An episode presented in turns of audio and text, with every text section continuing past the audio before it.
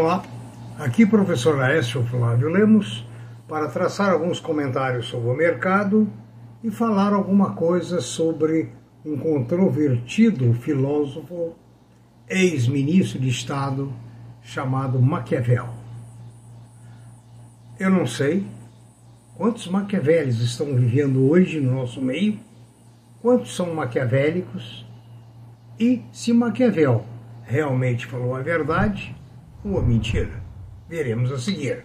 Peço por gentileza que na sua dúvida manifeste através do e-mail uh, previsioneseconômicas.gmail.com e no nosso site www.previsioneseconômicas.com.br você encontra a relação dos nossos vídeos, encontra informações sobre o mercado de trabalho e outras informações. Começando pela Vale, a Vale do Rio Doce deu uma, um ato de muito grande confiança na própria gestão. Ela acabou de comprar 2,8 bilhões de dólares em ações da própria empresa. Ou seja, ela retirou do mercado uma quantia muito grande e agora tomou a decisão de novo programa e recomprar 200 milhões de ações das que estão em circulação. Ora, isso é um programa, um programa muito ousado, é uma confiança muito grande nos seus próprios papéis. Ou seja, é preferível abrir mão do dinheiro que está em caixa e colocar o papel para dentro do que é, manter esse dinheiro aplicado em alguma coisa. Então, é um fato de que a Vale confia na Vale. A Vale acha que ela vale. E fica a, a seu critério, ou decidir o que, que é que você faz com as suas ações da Vale. Inclusive, conforme eu disse no nosso último vídeo, se você compra mais alguma coisa de, de Vale e de outros papéis, que realmente o momento é de comprar papel para aqueles que têm uma estrutura é, organizacional compatível com caixa disponível, conforme eu relatei no é, vídeo é, Gestão Financeira de Administração Financeira número 5 ou seja, um coquetel. Ah, esse mês estão sendo recomendados por diversas eh, entidades os seguintes papéis: Gerdau, Vale, Itaú Unibanco, JBS, Petrobras, Vibra, Itaúsa, Reddor, Pets e Telefônica Brasil. São as mais recomendadas. A Gerdau por quê? Porque a Gerdau é muito forte em aços longos e suas exportações se tornam vitais para, principalmente para automóveis, o setor automobilístico. Né? Ah, ela, apesar da, da, importância do mercado asiático, ela está presente nos Estados Unidos através de fábricas é, e em mais nove países. Então veja bem, ela tem um, um mercado muito diversificado, assim como a VEG, mercado muito diversificado, não está concentrado na Ásia. Então, o resultado, os resultados, as apurações de resultado no último bimestre, último trimestre, foram muito sólidos. A Vale, nós já, nós já conversamos aqui, é também uma recomendação firme para a semana, ah, para o mês. A Casa ah, acredita que haverá novos estímulos financeiros em países desenvolvidos, para reformas de infraestrutura, que aliás se espera muito a reforma do, dos Estados Unidos proposta pelo Biden. E isso daria uma exportação muito forte para a Vale. O Itaú Unibanco é um banco tem, tem tido uma atuação muito boa, é, tem tido balanços muito bons e, enfim, agora que ele se desligou da XP, pode contribuir ainda mais para uma alta dos papéis, dada sua maior liberdade. A JBS é um grande frigorífico, hoje no mundo inteiro, né? forte presença no exterior.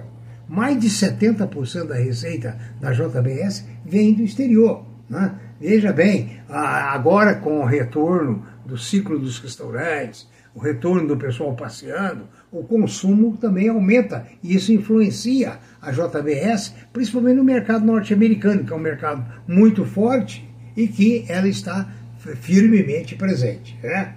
Ah, ela tem tido muita facilidade em repassar para o mercado americano a alta no custo do seu produto vendido.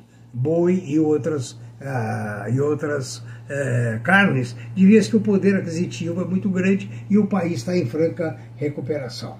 É de se notar também da JBS que ela está chegando lá na, na Austrália através do mercado de outros segmentos, como o salmão.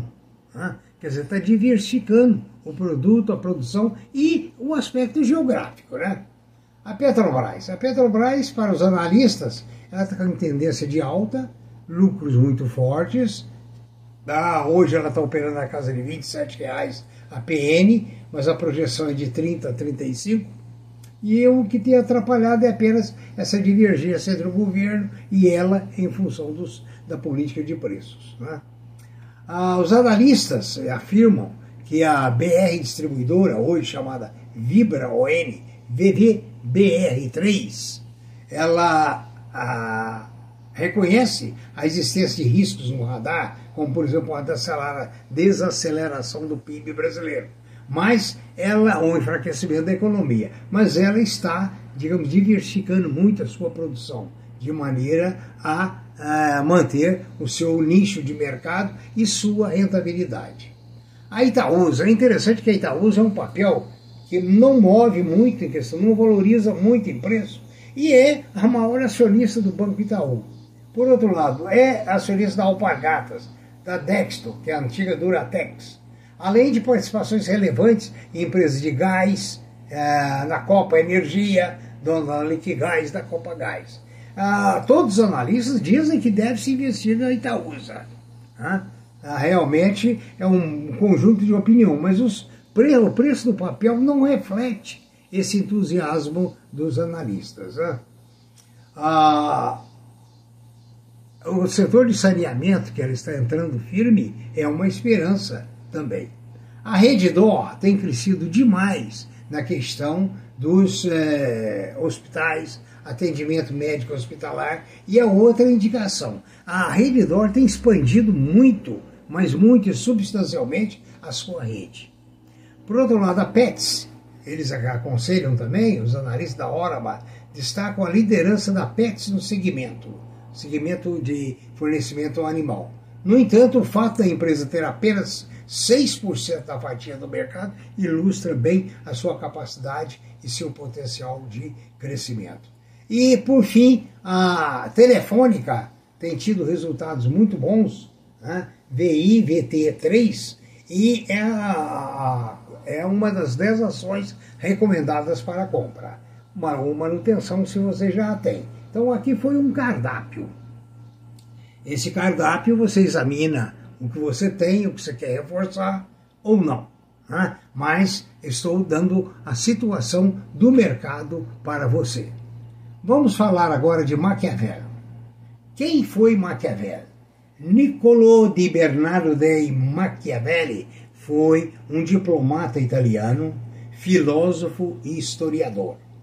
Ele, ele viveu durante a Renascença né? e é o mais conhecido tratado político com o livro O Príncipe. Ele escreveu O Príncipe em 1513 e ele é chamado de pai da, da, da política moderna. Morreu com 58 anos de idade, morreu muito cedo. A teoria de Maquiavel, ele acha que uh, a moralidade no poder público não existe. Ele julga que uh, os governantes têm aquela frase: os meios justificam os fins. Ou seja, o governante não tem compromisso com a moral, tem compromisso com os objetivos. Essa é a opinião dele.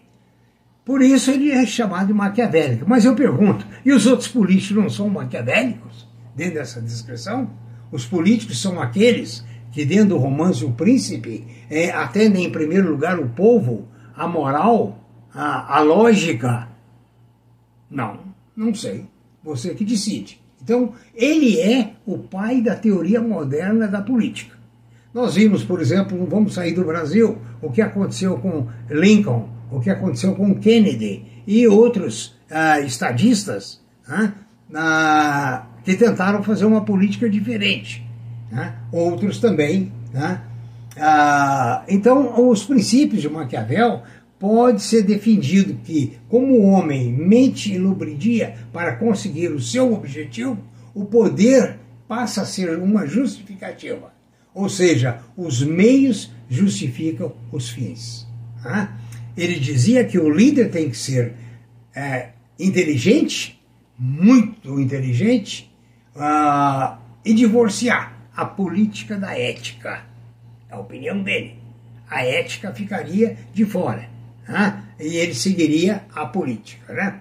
Uh, ele, inclusive, na época dos Médicis, como escritor, diplomata, membro do corpo de administrativo da Itália, autor da tentativa de unificação da Itália, ele foi inclusive chegou um ponto que os Médicis que governavam passaram a desprezar as suas teorias, porque ah, ficou claro que no livro O Príncipe, 1513, ah, o Estado poderia fazer o que quisesse e o poder emanaria, sim, não da democracia, mas sim da coerção, do poder de punição.